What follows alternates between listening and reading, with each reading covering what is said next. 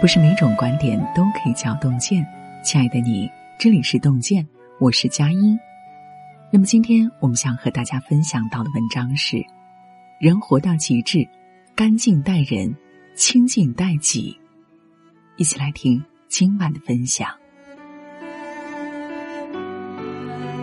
看过一句话，生活就像是一个大型的染缸，不管你颜色鲜艳，亦或是纯白无瑕。这浑浊不清的环境，从来不给你保持本色的机会。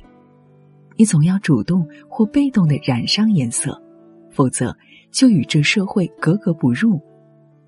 世界五彩斑斓，人们在这个大染缸里摸爬滚打，不可避免的染上了不同的颜色。但人生最难得的，是在历尽沧桑后，仍出淤泥而不染。就像作家顾城写的那样，一个人应当活的是自己，并且活得干净。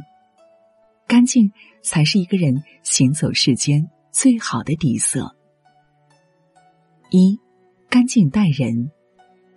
看过这么一句话：真正有修养的人，位居高处而不世故，身处繁华却不功利。这句话用在季羡林先生身上最为妥帖。季羡林的一生荣耀无数，光芒鼎盛，被誉为是学界泰斗。但他对自己的评价仅轻描淡写的六个字：“我只是个普通人。”季羡林与掏粪工人魏林海交往的故事，至今为人津津乐道。魏林海年轻时在环卫所谋差。工作是打扫街道和厕所，成了名副其实的掏粪工。闲暇时，他喜欢到处淘书，也经常混入北大听讲座，尤为钦佩季羡林先生。有一次，他与几位书画爱好者组织了一个书画展，想请名人题词。最初找到一位认识的知名画家，不料此人听说他是清洁工后，一口回绝。他一气之下，直接上门请季老先生帮忙。季老知道他的身份和来意后，爽快的为书画展题字，并在新出的一本散文集题上“梅花香自苦寒来”，一同赠送给魏林海，留作纪念。魏林海受宠若惊，万分感激，两个人自此结下了缘分。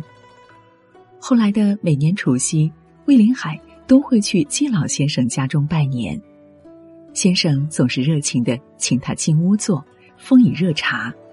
多年后，魏林海在文章里提到说，季老与他谈学问，说做人，忆往事，一点架子也没有。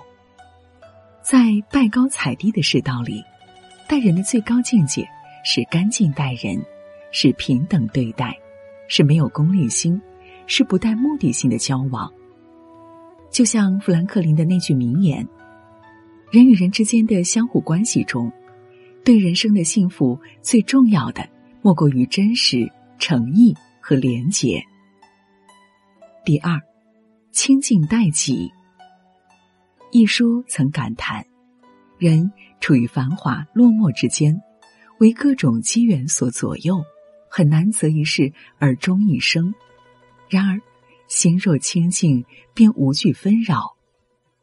听过这么一则故事：居里夫人与其丈夫结婚时，会客室里只有一张餐桌和两把椅子。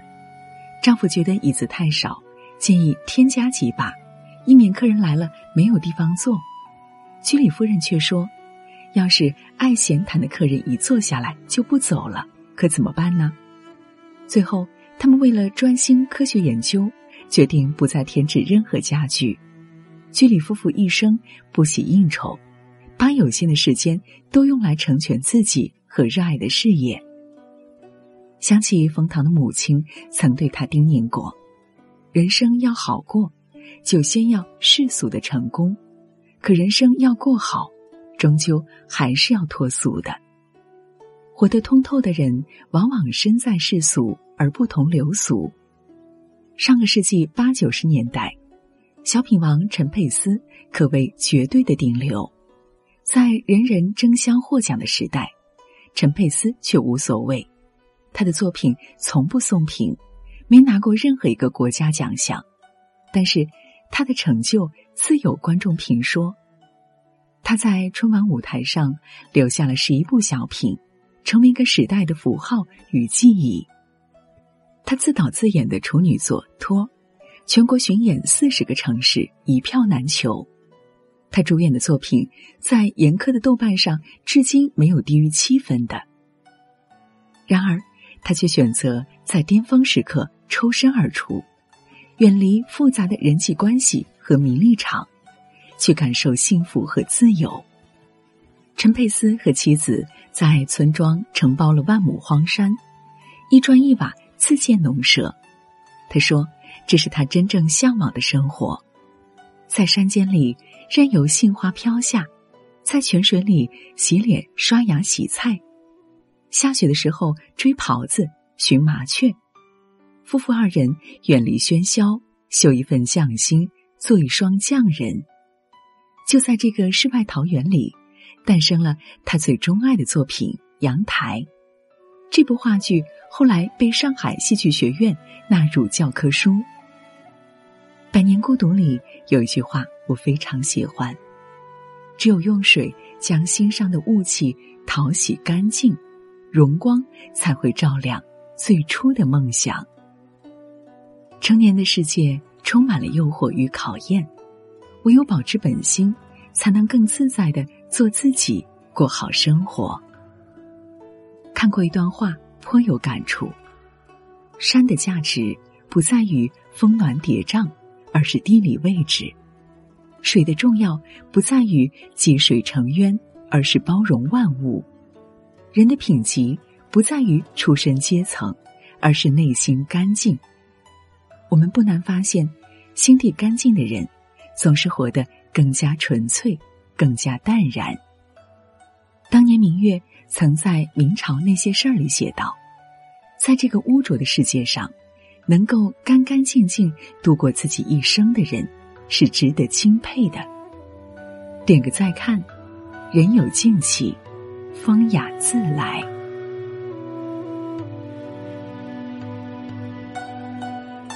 今天给您分享的文章就到这里了，感谢大家的守候。如果您喜欢洞见的文章，请在文末点一个再看。我们相约明天，让洞见的声音伴随着您的每一个夜晚。